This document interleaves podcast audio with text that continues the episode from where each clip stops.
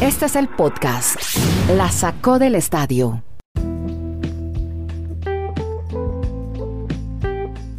Continuamos en este podcast haciendo esta serie de reportajes con personajes de los medios electrónicos, periodísticos, deportistas vinculados al deporte para que nos cuenten historias alrededor del deporte. Hoy tenemos la fortuna de contar con un eh, relator, periodista, barranquillero, creo que es barranquillero, ahora me, va a confirmar, es Andrés Salcedo. Yo creo que muchos lo van a reconocer porque con él aprendimos a ver fútbol, por lo menos a mí me tocó la generación en que llegaban esos partidos de la Bundesliga, por ahí en la década de los 80, y teníamos la fortuna de oír las narraciones en la voz de Andrés Salcedo. Él es colombiano, este podcast se oye a nivel mundial, entonces seguramente oyen la voz y lo van a reconocer. Maestro Andrés, ¿dónde lo encontramos hoy? ¿Dónde está usted? ¿Desde dónde hacemos este podcast? Bueno, Andy, fíjate, el deporte que, que de manera más perfecta simboliza el tránsito de los seres humanos por esta vida eh, es el béisbol. Fíjate, hay un, lo, que se llama el home, el hogar, además tiene ese nombre, el hogar, el home plate, el, sitio donde se para el bateador y tiene que recorrer diversas eh, bases o estaciones o, periodos de su vida, pero él vuelve a, o quiere volver a casa. Digamos que el, el, misterio del béisbol está en volver a casa, eso es todo pero ahí ocurren muchas cosas como en la vida. Y pienso que en mí se está obrando e, ese, efecto del béisbol. Eh, soy barranquillero, siempre pasaba por aquí o venía eh, algunas, algunos domingos a la playa y yo decía, algún día quiero venir acá. Puerto, Colombia está ahí pegado, es casi un, barrio de Barranquilla. Y, y, bueno, ¿qué te digo? Es un sitio, a mí personalmente me fascina. No es un, ¿qué te digo? Una ciudad o pueblo, como quieras llamarla, o balneario exquisito, con, ¿me entiendes? Con el, glamour y todo eso, el, ¿no? No, no, es un sitio donde uno puede vivir eh, sin ser socio los clubes grandes. Bueno, y para seguir con la analogía, usted está entonces en el plato, bateando, y comienza su vida, su carrera, y usted siempre quiso, aquí tuvimos a David Feitelson, que es un famoso relator mexicano que nos contó la historia, terminó narrando fútbol, pero quería narrar béisbol. Creo que lo suyo es igual. Llega, quiere, la ilusión suya cuando comienza joven, empieza a relatar, es narrar béisbol. Pero como este joven que se va con esa maleta de cargada de sueños, de ilusiones, buscando los sueños, ¿cómo llegó a Alemania, Andrés? Cuéntenos desde Barranquilla y si es verdad esto que quería narrar béisbol. En Alemania poco béisbol, creo que ahora empezaron a jugar béisbol. Pero ¿cómo llegó usted a Alemania? Sí, más que narrar eh, béisbol, eh, yo estaba absolutamente tomado, prisionero del virus del béisbol. Yo me pasaba noches enteras llorando cuando, cuando el equipo perdía, cuando mi equipo perdía. Entonces, el, pero el béisbol dejó de ser también una opción en mi vida y llegué a Alemania y el año, fíjate, 72 Juegos Olímpicos me tocó trabajar durante más de un mes en Múnich, en, digamos, donde estaba la central de los Juegos Olímpicos. Nosotros, a mí me tocaba traducir todo lo que había ocurrido jornada tras jornada. A las 12 empezaba mi trabajo, terminaba a las 8 de la mañana, bebía a las carreras un café y me metía en el estudio a grabar todo lo que yo había escrito por la noche. ¿Y por qué? Porque venía a las 10 un tipo en una motocicleta y se llevaba el tremendo, tú lo conoces, no sé si, no, Andy, tú eres muy joven. el carrete, aquel inmenso. no, yo, a mí me tocó verlo de niño con mi papá cuando salía, salía con la noticia el reportero con la película y llegaban a los estudios de Inravisión para pasar el informe. No había ni microondas, ni satélite, ni nada de esas vainas. Era un, un muchacho en una motocicleta que llegaba con los informes. Pero, oh sorpresa, el trabajo nuestro de la Deutsche Welle, no digo el mío, hablo de todo el equipo, gana el premio Ondas eh, de, España, lo, conceden en, Barcelona. Y claro, los alemanes se sienten honrados y dicen, oye, el deporte me suena, ¿no? Dos años más tarde, Alemania es sede del Mundial de Fútbol y gana el título. Con más razón, dicen los alemanes, hey, ahora compremos el fútbol, em, saquemos los partidos también al fútbol y empieza, eh, lo primero que hacen es comprar los derechos del fútbol alemán con la Federación Alemana de Fútbol. Ah, cobraban, a ver, 50 dólares por partido. Imagínate, Andy, hoy para un partido, 50. Entonces ellos lo vendían a América Latina a 100 pesitos, no eh, a 100 dólares. No cubrían ni, ni, el transporte, ¿no? que lo hacía Lufthansa, entre otras cosas. Entonces, los alemanes ya tienen su, su, su, su, teatro ya montado, fútbol, y hay que contratar al mejor narrador que haya en América Latina. Hicieron la investigación y ese hombre resultó ser José María Muñoz, el ah, gordo Muñoz. claro, de Radio El gordo Muñoz. sí, sí, sí. Mm. Exactamente, mm. no solamente eh, la estrella de, Radio Rivadavia, sino también el, hombre más popular claro. Eh, narrando fútbol. Y él aseguró a los alemanes que él iría, ah, por supuesto, y cuando faltaban 10 o algo así días para comenzar la liga, se reporta el hombre de, de Buenos Aires y dice, lo siento, perdón, perdón, disculpen, eh, tengo una familia y por razones familiares no puedo dejar Buenos Aires, no sé qué, y quedan los alemanes, mm. ¿cómo se dice? Eh, Viendo un chispero, decimos en Colombia. Exactamente, con, con, las bases vacías, como se dice, ¿no? En el béisbol. Entonces, dicen, ¿cómo hacemos? Y empieza la, la, la, cosa, ¿no? El, los, en fin, los conciliábulos a los que son tan adictos los alemanes, ¿no? Esas juntas ¿no? En donde se maniobran mil cosas, ¿cómo hacemos? Mira. Y entonces alguien propuso, ¿por qué no somos lo que hoy se llama un casting? Con que cada representante nuestro en América Latina mande eh, tres minutos de narración y, y, acá unimos eso y lo enviamos de vuelta al reel completo con todas las voces y que sean ellos los que decidan. Perfecto. La tarea de, digamos, centralizar todas esas eh, todos esos envíos, propuestas, era eh, eh, justamente el hombre que, siempre, casi un hermano podría decir, un bávaro, Christian Peikert, con teníamos una amistad enorme, y él me dijo, hey, loco, si a ti te gusta el fútbol, porque graba, yo te grabo la y la meto ahí, la meto en, en el reel, grábalo, hombre, siempre te ha gustado el fútbol y no sé qué, hombre, no, no, hazlo.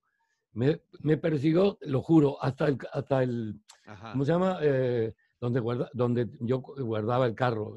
Hasta, el parqueadero. Sí, el parqueadero que era afuera, no, no, era dentro, sino afuera. Y había que caminar y hasta allá fue el hombre a buscarme. ¡Ey, devuélvete, vamos a, a grabar, hombre! Y como a los cinco días, el tipo me llama y me dice, hermano, alístese el sábado, Frankfurt Essen, algo así, no, no, recuerdo bien, en el estadio de Frankfurt. A la, me dio hasta la, hasta la hora y yo pensé que me estaba, como decimos en Colombia, mamando gallo. Y le seguí el corriente. Ah, perfecto. Y bueno, pero viene la limusina con la reina y, el alcalde y el, el, jefe de bomberos. y, pues dice, te estoy hablando en serio, hermano. Te eligieron. Te lo juro, Andy, y, y a todos ellos, a Dani, a Kenneth, eh, que no me, hoy todavía no sé por qué me eligieron, porque no, lo juro que no, no lo sé. Y ya maestro, a esa altura no había pues por qué preguntar, sino a narrar. Maestro, dos cosas. Eh, primero que todo, yo fui uno de los que lo vi, miré su trabajo desde muchacho en Colombia, de niño, en aquella época en el Canal 3, lo que hoy es Señal Colombia. Ahí veíamos el fútbol alemán. Eh, dos cosas, a ver si tengo mal el dato, porque he estado, he estado leyendo mucho sobre usted. ¿La llegada a Europa fue directamente por Alemania o usted estuvo antes trabajando en Inglaterra? Y la otra, ¿es verdad que usted tuvo como comentarista a Elenio Herrera, el del famoso Inter de Elenio Herrera? Wow. Digamos, 60% eh, absoluta verdad. Mi entrada a Europa fue por España. España me marcó, fueron tres años maravillosos, me tiñó culturalmente, me impregnó una cantidad de cosas que me han servido en la vida.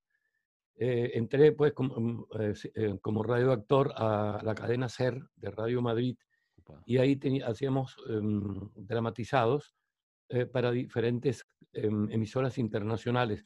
Acuérdate, la Guerra Fría, había muchas emisoras ¿no? Eh, que necesitaban también llenar sus espacios cuando no estaban tirándole piedras al, al, vecindario, al enemigo de la época. Entonces había eh, una demanda de ese tipo de, de, productos. Y entonces eh, me tocó hacer un personaje de la Edad Media alemana, Till Eulenspiegel, que, siempre lo he dicho que es el, como el precursor de esto precursor de Internet. El tipo eh, eh, caminaba un verdadero juglar de la Edad Media. Eh, no existía todavía la lengua alemana, ni mucho menos, ni existía un país llamado Alemania. Había regiones, mm, así como era Colombia también en un tiempo, como lo sigue siendo a veces demasiado fraccionada, pero en, en, Alemania sigue siendo todavía un problema la, la lucha de regiones, eh, las luchas culturales que se dan, las diferencias hasta en la forma de hablar, de, pensar, en fin, hasta de caminar. Entonces, no existía, como te digo, eh, la lengua alemana y este hombre eh, andaba con una, un instrumento de cuerdas, probablemente un laúd o, o algún instrumento ya olvidado, y él era trashumante, iba caminando iba por los sitios, por todo, eh, y recogía, decía él, eh, lo que había visto en el pueblo donde acababa de pasar, lo contaba en el pueblo que seguía, ¿no? Y decía, ayer, eh, cantando todo eso, cantando, decía, ayer vi una mujer elevándose, ¿no? la levitación y la cosa. Como no había forma de comprobarlo, nunca se supo que todo eso, eso el tipo lo inventaba. Ah, era un fabulador, era un mentiroso del gran Carrizo, pero eh, le dio a la lengua alemana un, por lo menos eh, un, un, impulso para que empezara pues, eh, a, contar también historias. Y, y, entonces yo grabé eso como grabé muchas cosas y me olvidé, pero un día mm, el portero me dice, hermano, que vayas donde el sordo. El sordo era nada menos que eh, em, apellido Peláez, Peláez eh, a que todos llamábamos el sordo, pero era el jefe, el tipo que, que como dicen en España, el, el, hombre que corta el bacalao. Ahí no había caso. Y voy subiendo esa escalera, las piernas me hacían así, y me, va a, me va a votar, ¿qué, qué, cuál, cuál, sería el problema? ¿Qué haría yo malo? Y tac, llegué y estaba el sordo, el sordo Peláez. Él dejaba que uno lo, lo, llamara, lo llamara, le digo, ¿qué pasa, sordo? Buenas tardes. Dice, hombre, eh, eh, ¿te gustaría ir a, trabajar eh, a Alemania? Y yo decía, me, está endulzando la píldora, me va a decir que me vota, que me manda al carajo, y, me, sale con ese. Le digo, no, yo estoy feliz aquí en, Madrid, me, adapté a la vida, estoy trabajando a gusto aquí en, en, Nacer, me encanta. No, no, no quiero. Dice, no, es que, hombre, te ha llegado una propuesta para que vayas a, trabajar un mes en, en, Colonia y cuando me dicen lo que iba a ganar en ese mes, eh, era lo que yo me, más de lo que yo me ganaba en un año en España. ¿Qué tal? Mm, y arranqué para allá. Qué bueno. Bueno, ¿y lo de Elenio Herrera cómo es, maestro? Bueno, fíjate, esa es una historia triste, un poco decepcionante también, también eh, cuando arranca el Mundial del 82, acuérdate, los venezolanos eran un emporio de riqueza.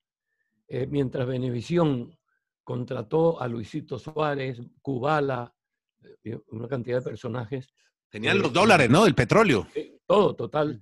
nosotros teníamos a Pelé y a Cutiño. Ah, pero también. Cutiño, ahora verás, Cutiño era, había sido eh, eh, director, director técnico de, la selección brasilera, un hombre correctísimo. Claro. Un señor, además, eh, coronel del ejército, gran señor, una increíble persona, ¿no? Y, bueno, fuimos, no, teníamos que ir a Caracas a firmar los contratos, a las ruedas de prensa. En 15 días arrancaba el Mundial. Muy bien. Y entonces él me, me contó, en, en, esos días donde hicimos muy buenas migas, que él vivía en Brasil, en Brasil eh, y en Los Ángeles, entre las dos ciudades, pero quería ya radicarse en Brasil, ¿no? Eh, y tal. Y yo le dije, no, yo vivo en Alemania y tal. Y curiosamente, a la medianoche salía el vuelo de él y mi vuelo para, para Alemania. Nos despedimos, fuimos juntos al aeropuerto. Eh, el domingo, eso fue viernes en la, en la, noche. El domingo al mediodía, yo estoy bañándome, yo escuchaba mucho en, en Alemania una emisora, Südwestfunk, que te pasa solo noticias del mundo entero, y de repente oigo, dice, acaba de fallecer en, en Río de Janeiro el famoso eh, ex director técnico Claudio, Claudio Cutiño, claro. y yo no podía creer, digo, no puede ser.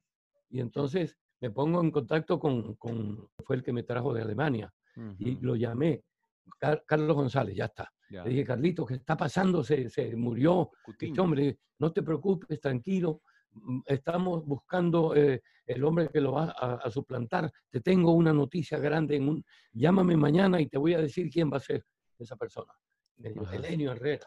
Y entonces me dijo, además me, di, me dijo, ¿por qué lo, lo, lo, contrataban?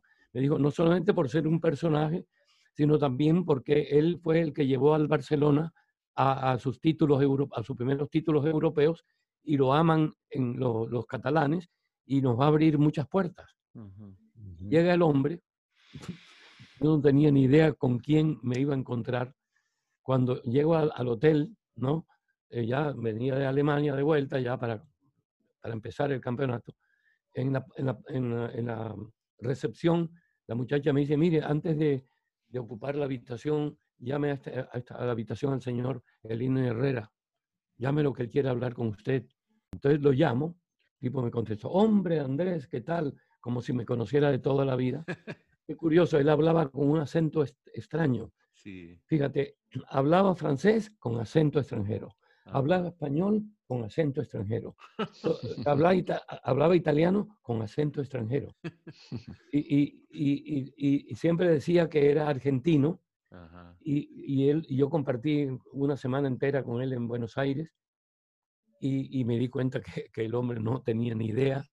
Y él me, me, me dijo que había nacido en, en la clínica Palermo, Palermo. Y, no reconoció a Palermo cuando pasábamos por ahí. Le digo, mira, este es Palermo. Entonces, bueno, pero eso era sí. un mitómano un poco, ¿no? Sí, Esa claro. no es la falta más grave. La, la, más grave es la que te voy a decir. Ajá. El tipo me dice, mira, ¿por qué no te quedas mejor aquí en, en, mi habitación? Tú en tu cama, yo en la mía. Así vamos a tener un contacto directo, vamos a estar empapados de, de los juegos, de los partidos, eh, y todo nos va a ir mejor y nos vamos a, nos vamos a hacer compañía. Y le digo, hombre, no, no me parece mala idea, a pesar de que yo soy muy, soy, ay, no, no me gusta ese tipo, por pudor, no, por pena, no, no me gusta compartir eh, mi, intim, mi, intimidad con personas que no conozco, ¿no? Entonces, así me fui para la, para la habitación de él. De, con el tiempo descubrí que el, el, tipo tenía una manía terrible. No sé, eso tiene su nombre en la nomenclatura psiquiátrica, pero era, terriblemente así. Tacaño. Tacaño. tacaño. Una, no. una tacañería que ¿Sí? no te puedes imaginar, no, Andrés. No, no, no. No, te puedes imaginar. Uno no puede creer que sea así, claro. No, era una cosa, había que pagarle los tintos, no. había que pagarle el periódico. Nunca tenía, eh, ay, no traje la plata, no traje la billetera, siempre decía algo. una excusa. No, lo hacía como, como si nos tocara a nosotros por obligación. Hacerlo. Claro. Y, no, y entonces el tipo me había llevado a su apartamento y le pasó la cuenta mía no. a Radio Caracas Televisión, te lo juro. No puede ser. Por eso lo hizo. No, no, no, Sí, como si, como si él eh, hubiera asumido también mi noche, no, mis noches, no. noche que pasé ahí, no sé si fueron dos o tres. Sí. Entonces, bueno. a, mí, a, mí, en ese mundial se me fueron derrumbando muchos mitos. Claro. Eh, no, y ojo que estamos un, hablando Ojo que estamos hablando del gran Elenio Herrera, eh, un técnico que la gente habla del, del, Barcelona de Guardiola, del Milan de Arrigo Sacchi y del Inter de Elenio Herrera. ¿Qué tal el personaje? Eh? Sí, sí. bueno, no, no, no. bueno, estamos con sí, el... Pero a mí se me, se me derrumbó otro peor que ustedes sí. cuando se los diga se van a caer para atrás. No, pues de una vez cuéntelo, cuéntelo, maestro. Por supuesto. ¿Quién, ¿quién más se le derrumbó?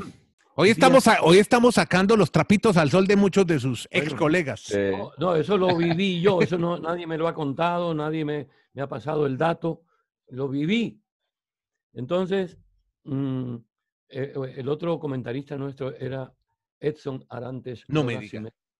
¿Tiene historia con Pelé también? Cuente a ver, ¿cómo es? Es que no hay, con, con, con Pelé no hay historia. O sea, ahora verás, el hombre ganándose un platal, porque ganaba una, una suma horrorosa.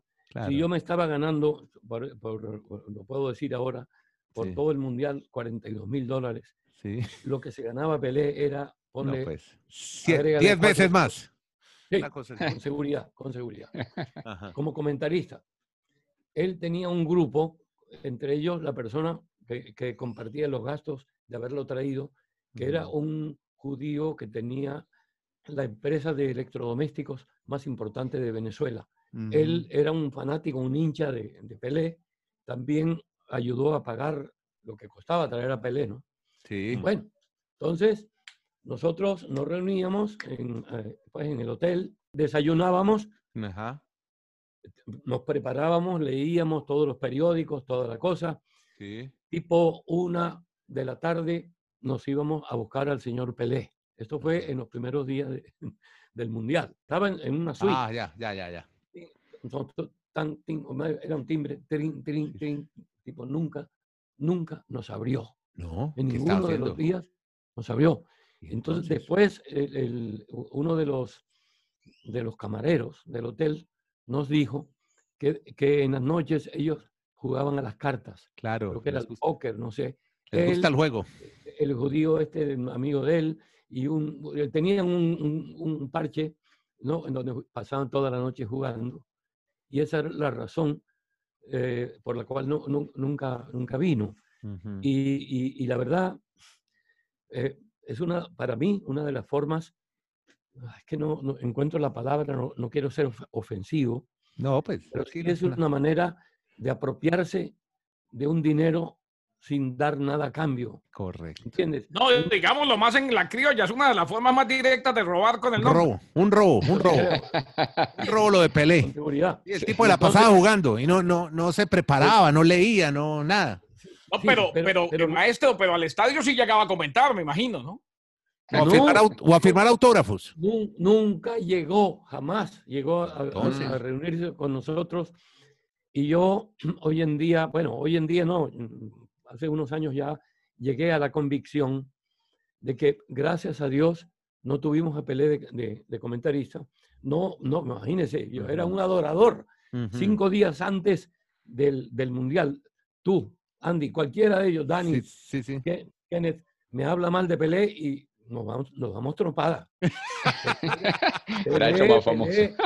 Pelé, era mi ídolo, una, una cosa, casi una pasión o una obsesión. ¿No?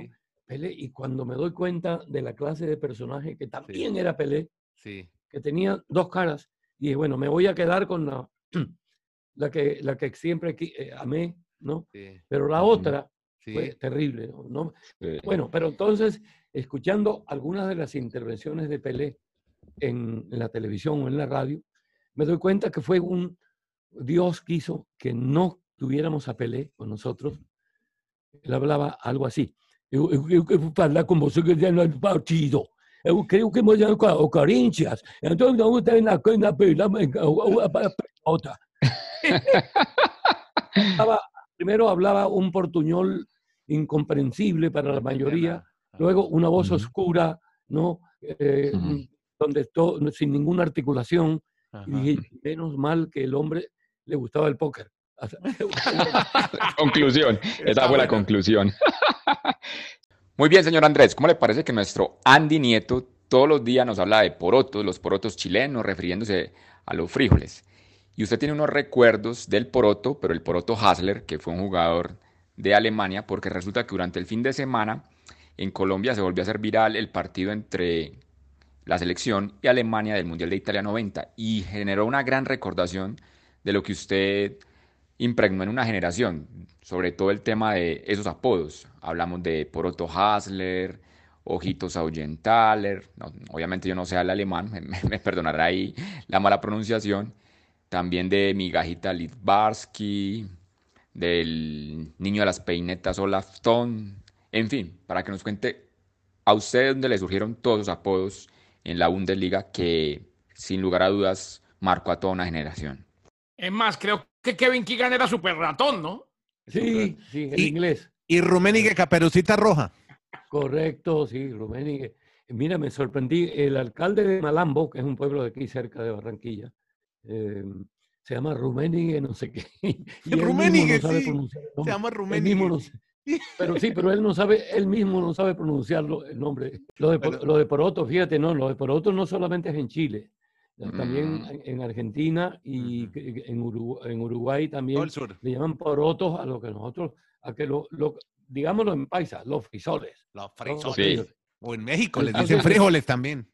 Sí, Y en Venezuela, caraotas. Caraota en Venezuela. Caraota, Pa- uy, el- un pabellón ahora, qué rico. Sí, le, creo que tiene que ver algo con Carlos Arturo Rueda. Usted trabajó con él, ¿cierto? Yo trabajé con Carlos Arturos eh, Rueda, yo era un simple locutor de noticias. Yo era la voz del noticiero Todelar de Colombia. Todos los días, en la mañana, madrugaba, el mediodía y en la noche. Tenía un programita los domingos en la mañana en el radioteatro. Entonces teníamos un programa en el radioteatro, ¿no? Y eh, con un poquito de piano, era como historia de canciones, cosas, eh, juegos así, ha- había algún público y una entrevista con un actor, con un presentador, con un can- cantante, con- en fin, era una cosa, a mí no me gustaba hacerlo, pero ahí, ahí más o menos, por lo menos tenía la posibilidad de quitarme un poquito la goma mía por la música. Entonces, un día me llama la, secretaria del viejo Rueda, Carlos Arturo, y me dice, mira, que subas al- a- a- aquí a la, a la oficina de- del campeón, así le llamó todo Colombia, era el dios de la narración deportiva. Y yo me preguntaba, sí, bueno, subí y el tipo me, me recibió y me dijo, mira, yo quiero en el estilo de él, yo quiero que tú seas el, el- el locutor de, de- de- de comerciales mío. Me nombró locutor comercial. Qué bueno. Y yo, yo decía, "¿Y pe- pe- pero qué vio en mí este tipo, yo no tengo... Él, él fuera del el aire deporte". gagueaba, ¿cierto, maestro? Sí, sí, él. La historia es terrible, sí. Es más, yo sé cómo le decía él a usted. ¿Así? ¿Cómo? El Solamente Premier. El Premier. El. Ni, ni en mi Le casa pone- me dicen así. Le ponía Nadie- sobrenombre a todo. Sí, pero eso fue de los, de los pocos que no caminó mucho. ¿no? Mm. Eh, eso del Premier y tal, no sé. Premier. Yo mismo no me sentía mucho en ese, en ese rol del Premier. Aquí hay un narrador de, de béisbol ya Sí. desaparecido, ya muerto. eh, Gran narrador, de, eh, eh, Pérez Hernández, y le Sí. decían el Premier. Entonces yo no quería, de alguna manera, por, por respeto a su nombre, usurpar ese de- Premier. Así que me, me vino muy bien que la gente no. Entonces, lo del-. Andrés, lo de los sobrenombres, entonces tiene que ver algo con Rueda. Con, Rueda, a propósito, para los que no son en otro país, es un famoso narrador costarricense que marcó historia en Colombia. De hecho, fue el, eh, el pionero de la, de la narración deportiva en Colombia. y Andrés Salcedo trabajó con él como que es nuestro invitado ya a este podcast. Él sí le ponía sobrenombre a todo, ¿no? O sea, yo creo que de pronto fue por ahí lo de después en la Bundesliga, cuando empieza a narrar la Bundesliga, Andrés. Sí. Bueno, está la influencia de él, desde luego, solo que él ponía eh, los apodos de, de Rueda, eran poéticos, eran muy bonitos, Sí, sí, sí. no eran ofensivos. De Marbella Gamboa. La, la la- saeta rubia, para los que nos oyen La en España, rubia, es- la- Estefano era la saeta rubia por Estefano. rueda. Sí, sí, sí, ¿no? y así. Y, y tenía frases muy poéticas. La paró con la caja del pan. Decía, no Sí, decía de- el pecho. la paró con el pecho, la paró con la caja del pan. Entonces, todas esas cosas sí me quedaron ahí como, digamos, como sustrato de, de mi, de mi trabajo, como parte de mi bagaje eh, cultural. Pero los que sí me marcaron definitivamente, porque yo no pensaba nunca en ser narrador de fútbol, nu- nunca, jamás, te lo juro, nunca entró en mis planes. Yo era un, un ardiente eh, televis, televis- ¿cómo se dice? Eh, televidente Sí. de, de los partidos de fútbol y tenía yo un partido de fútbol narrado por Matías Prats.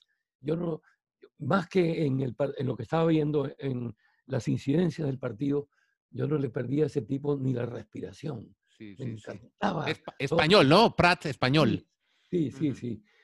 Sus metáforas eran, eran fastuosas, eran relámpagos, así que, que te obligaban eh, a, cerrar los ojos y concentrarte. La voz te atrapaba más que el partido. Por lo menos a mí me pasó eso. Un poco al estilo, un poco al estilo narrador taurino, que también son muy poéticos a, las horas de la hora.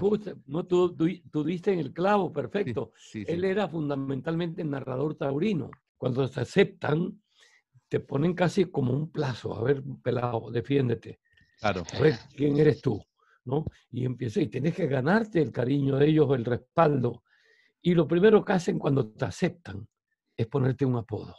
¡Hey, caretabla, ven acá! Ya, tú sabes. caretabla. Ya tú sabes, que, que, te aceptaron, que eres uno de, de del panche. Sí. Cuando pones el apodo. El apodo te da más eh, cercanía, más. Sí, con, pinchería, con pinchería. Y era más fácil, los, eh, los, equipos italianos o españoles tenían nombres mucho más pegajosos o pegadizos al oído.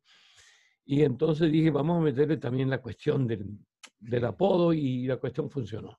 Sí, pero por ejemplo, Migajita, uno sabe que Migajita es chiquitico, era Lisbarski chiquitico, pero Caperucita Roja Ruménica, ¿de dónde sale? ¿Cuál bosque volvió o qué? ¿Se lo comió el lobo? O el niño de las peinetas, o Laftón. y el poroto, el poroto. No, y su ratón. Poroto Hadler. Comencemos por, por, la, por, por el Caperucita Roja. Yo no sé si ustedes recuerdan o conocen fotografías o videos de Rummenigge, eh, Karl Heinz Rummenigge era el nombre de él, de los años, de, sus comienzos, en los años 60, finales, comienzos de los 70, ¿no? Era un tipo, como decimos aquí en la costa, chapao, con, chapita, con, los pómulos eran rosaditos, muy coloraditos. Y fíjate que en, el cuento infantil, a Caperucita eh, uno la distingue por esos cacheticos rosaditos, ¿no? Y, aparte de eso, eh, como era tan escurridizo y tan hábil, a Rummenigge lo perseguía el lobo feroz por todos ah. lados y le pegaba su, su estate quieto. Entonces el otro era el poroto Hesle, Hesla, eh, eh, por mm, eh, tuve amigos también argentinos y había uno que, que, venía a veces a visitarnos a, Colonia, él vivía en otra ciudad de Alemania y le decían el poroto. Y yo le pregunté, ¿por qué le dicen el poroto? Porque el poro, poro chiquitico.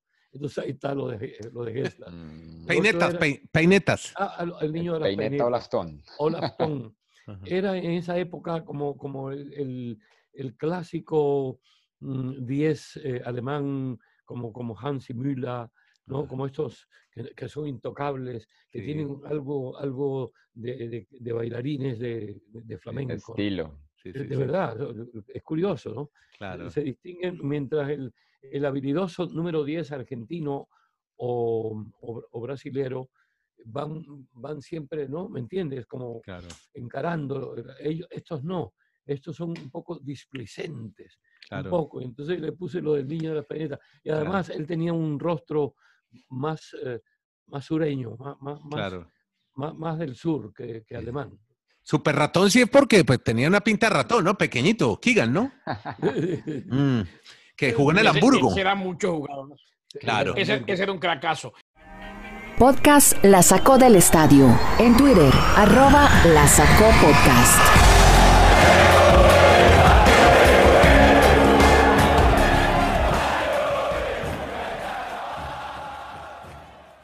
Usted hablaba de, la analogía del béisbol, eh, el deporte que según usted, y estamos de acuerdo, resume, resume la vida de, muchos de nosotros, el, ir, dar la vuelta entera y, volver a casa.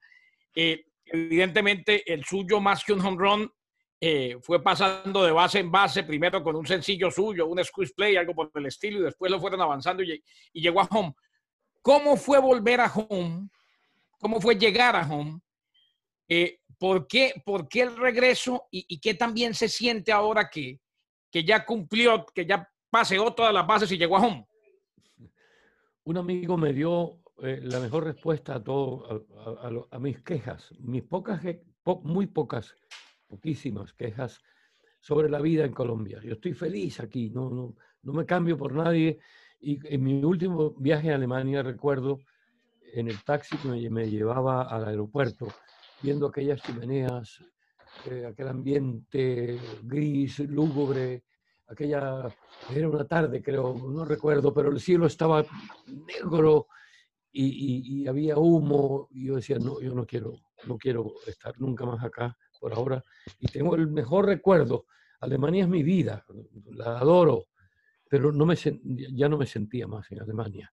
Y ahora en Colombia descubro que ese amigo me dijo, mira, cuando le conté de ah, que el problema es que te encuentras con un malandro que te, está haciendo el, está esperando por ahí para, para, atracarte, qué sé yo.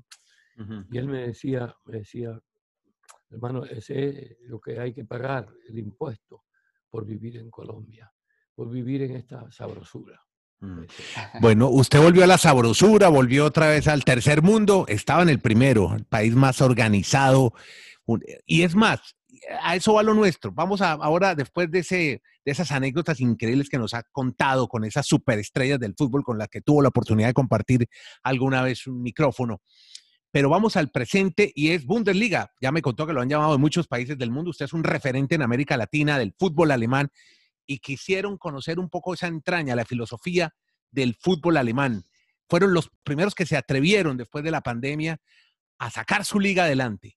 Y ahí va, Bundesliga, muy Bayern Múnich muy adelante, pero igual, siempre han sido modelo y usted tiene una especie de reflexión sociopsicológica histórica sobre Alemania, por qué Alemania siempre es el primero. Mire, el modelo de Angela Merkel, lo que ha pasado ha sido un modelo en Europa, es el que lidera la Comunidad Económica Europea y ahora lidera la transición en la nueva normalidad del regreso al fútbol. ¿Por qué, Andrés? ¿Qué tienen los alemanes? Bueno, no son solo los alemanes. Eh, eh, fíjate, nosotros en Colombia, allá en Chile, en donde estén, en Estados Unidos, hay una pasión, es la misma en Filipinas por el fútbol, no sé qué. Para los europeos, créemelo, es diferente. Su visión es tiene también un tinte político, histórico, como bien lo, lo, dices. Eh, mm, fíjate, hubo casi en todos los países de Europa, casi en todos, desde Rusia para acá hasta España, y Portugal, ni se diga, ¿no? Hubo una, una utilización del fútbol por, con fines políticos. Y en muchos casos, como en el caso alemán, hay una deuda de gratitud inmensa con el fútbol, algo que va más allá de la pasión que despierta el, deporte. Y es que eh, cuando termina la Segunda Guerra Mundial, Alemania se convierte en el país paria, el que todo el virus del COVID-19. Nadie lo quería. Nadie en el mundo los quería. Nadie los quería, los expulsaron de todas las organizaciones internacionales. Bueno, no hablarte del, ¿cómo se llamaba? No, recuerdo ahora. La, ONU. lo que era la Unión Europea. No, la ONU ni se diga, fuera. Eh, el, Consejo de Europa se llamaba. Sí, la Comunidad Económica. no sé si se llamaba así en esa época, después de la sí, guerra. Sí, sí, sí, fue una dependencia del Consejo de Europa. Entonces, ¿cómo te parece que la FIFA le tira un salvavidas. Ay, ¡Tac! Mira, ¿por qué no te preparas para el Mundial? Solamente para el Mundial. Te prepares, te aceptamos de vuelta, porque los alemanes no pudieron en el 50, nada. No los quisieron, la FIFA los tenía apartados. No jugaron. No, no. Entonces, Pero volvieron al 54 y quedaron campeones. Justo ahí te digo, faltando unos, un año tal vez, la FIFA les dio luz verde a la, a la eh, Deutsche Fußballbund, a la Federación Alemana, y le digo, prepárense, ¿por qué no? Yo creo que ustedes están preparados para ganar, para jugar, perdón. ¿Y cómo te parece que los tipos van a Suiza y ganan el, y ganan el, el Mundial? Impresionante. Y entonces el fútbol les lava la cara a los alemanes.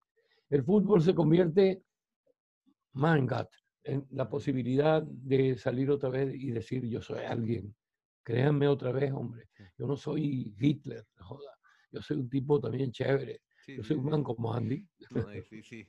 Como, como en Colombia, no todos somos Escobar, pues, o sea, entonces, un poco eso. Sí, y además, eh, perdóname, perdóname, Dani, para rematar, Gary Lineker siempre lo ha dicho, ¿no? El fútbol, un deporte de 11 contra 11, donde siempre gana Alemania.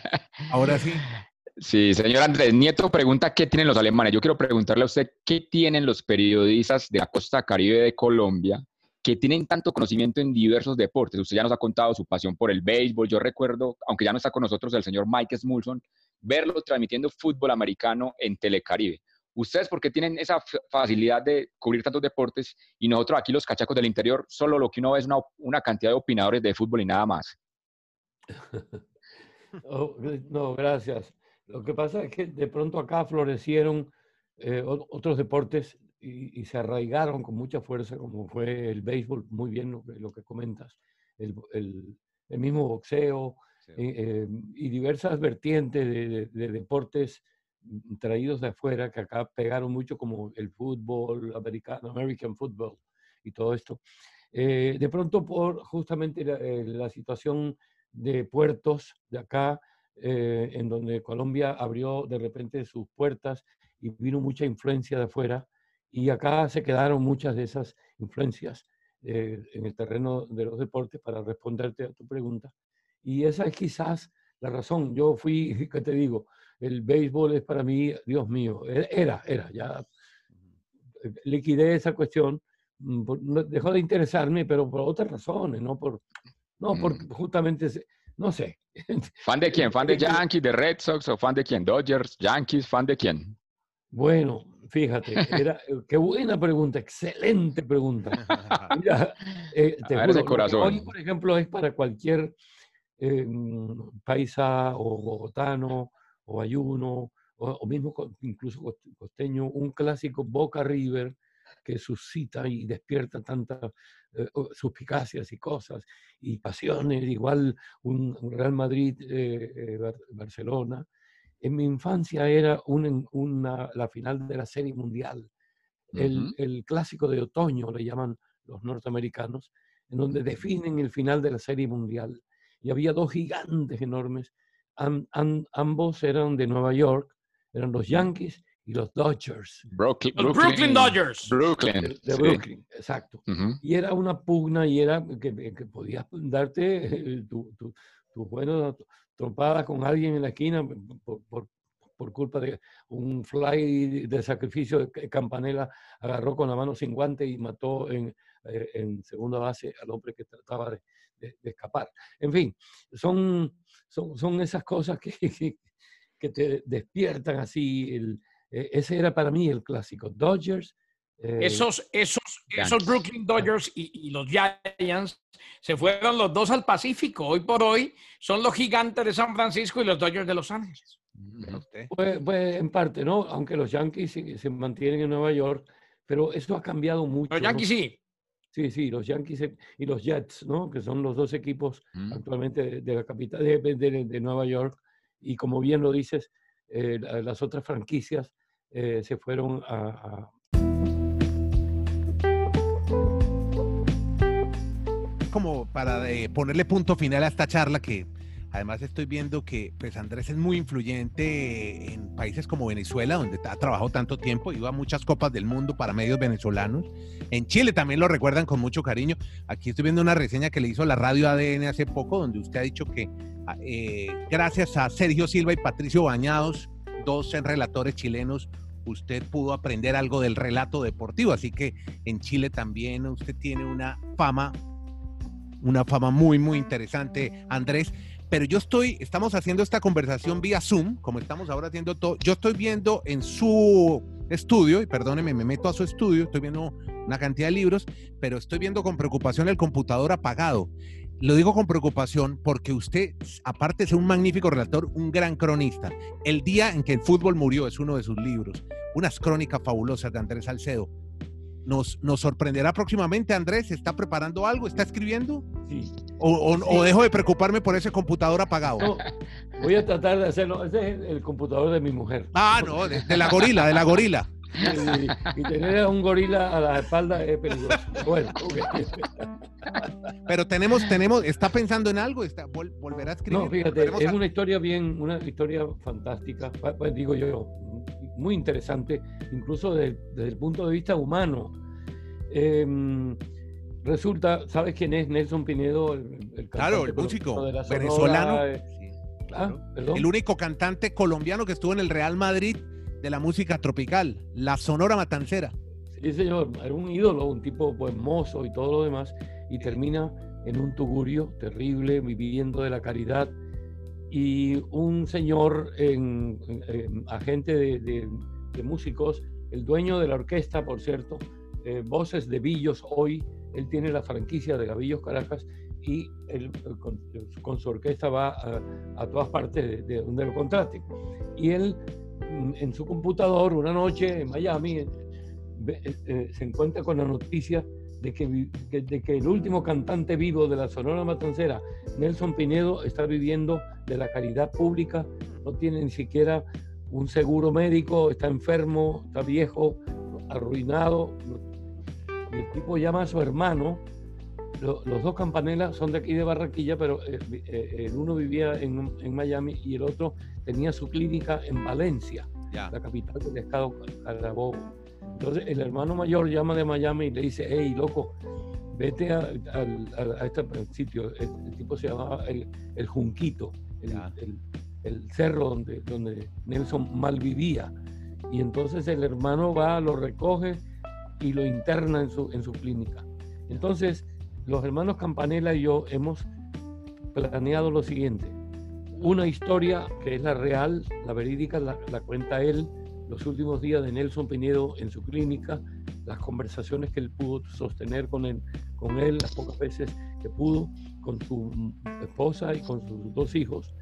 Y eh, el, otro, eh, el, otro libro sería eh, una novela de mi autoría, también con Nelson Pinedo como personaje, pero todo inventado. Bueno. ficción, una novela. La música y el deporte también, así como a mí, que no, a Dani sí tenemos que meterlo más en el tema de la música, porque él es muy fan del deporte, pero todavía le gusta el reggaetón y no lo hemos podido utilizar.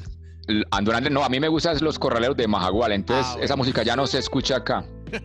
Imagine los corraleros, que semejante grupo musical, Alfredo Gutiérrez y todo eso. Bueno, pues yo siempre he dicho, parece que nosotros a veces por debajeamos un poco eh, eh, ¿no? algunas, algunas, algunas expresiones de, otras partes. El folclore. Eh, o todo el folclore. para mí, eh, eso tiene mucho de jazz. La, música, por ejemplo, de las sabanas, de Córdoba, eh, hoy Sucre, el Gran Bolívar, para mí eso es jazz. Esos tipos tocan, todavía, todavía, siempre han tocado, sin papeles. Eso todo es improvisado, ¿no? Yo me acuerdo una, una noche de fandango en, en Caimito, los tipos tocando toda la noche y hacían así el, el, el saxofón la, saliva, los tipos sin papeles, todo era improvisado.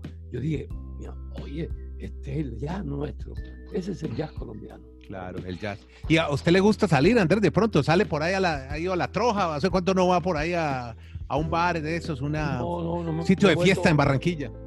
Fíjate, me he dado cuenta que alguien, eh, alguna vez leí o no recuerdo bien, creo que era un, psicólogo alemán, decía que uno en, a partir de cierta edad regresa ineluctable, inevitablemente a la infancia. Claro. Y, y, yo en este momento estoy sintiendo eso. ¿no? He regresado consciente y casi militantemente en mi infancia. Me encanta estar solo. Eh, soy un, un, hombre sedentario, me encantan mis cosas, de vez en cuando salgo por acá, lo permite, en el conjunto se puede caminar un rato, pero siempre con mucha introspección, siempre como el niño que fui, eh, he vuelto a ese, y, personaje. Y, más por esta época, justamente en estas conversaciones en medio de, de la pandemia que hemos tenido con estos grandes relatores, comunicadores del deporte latinoamericano y mundial. Uno de ellos, colombiano de Barranquilla, qué gusto tenerlo en este podcast. Aprendemos mucho y como siempre, nos quedamos debiendo una segunda parte. Andrés Salcedo, el honor de tenerlo siempre en el podcast La Sacó del Estadio. Muchas gracias. A ustedes también, a todos, todos hermanos.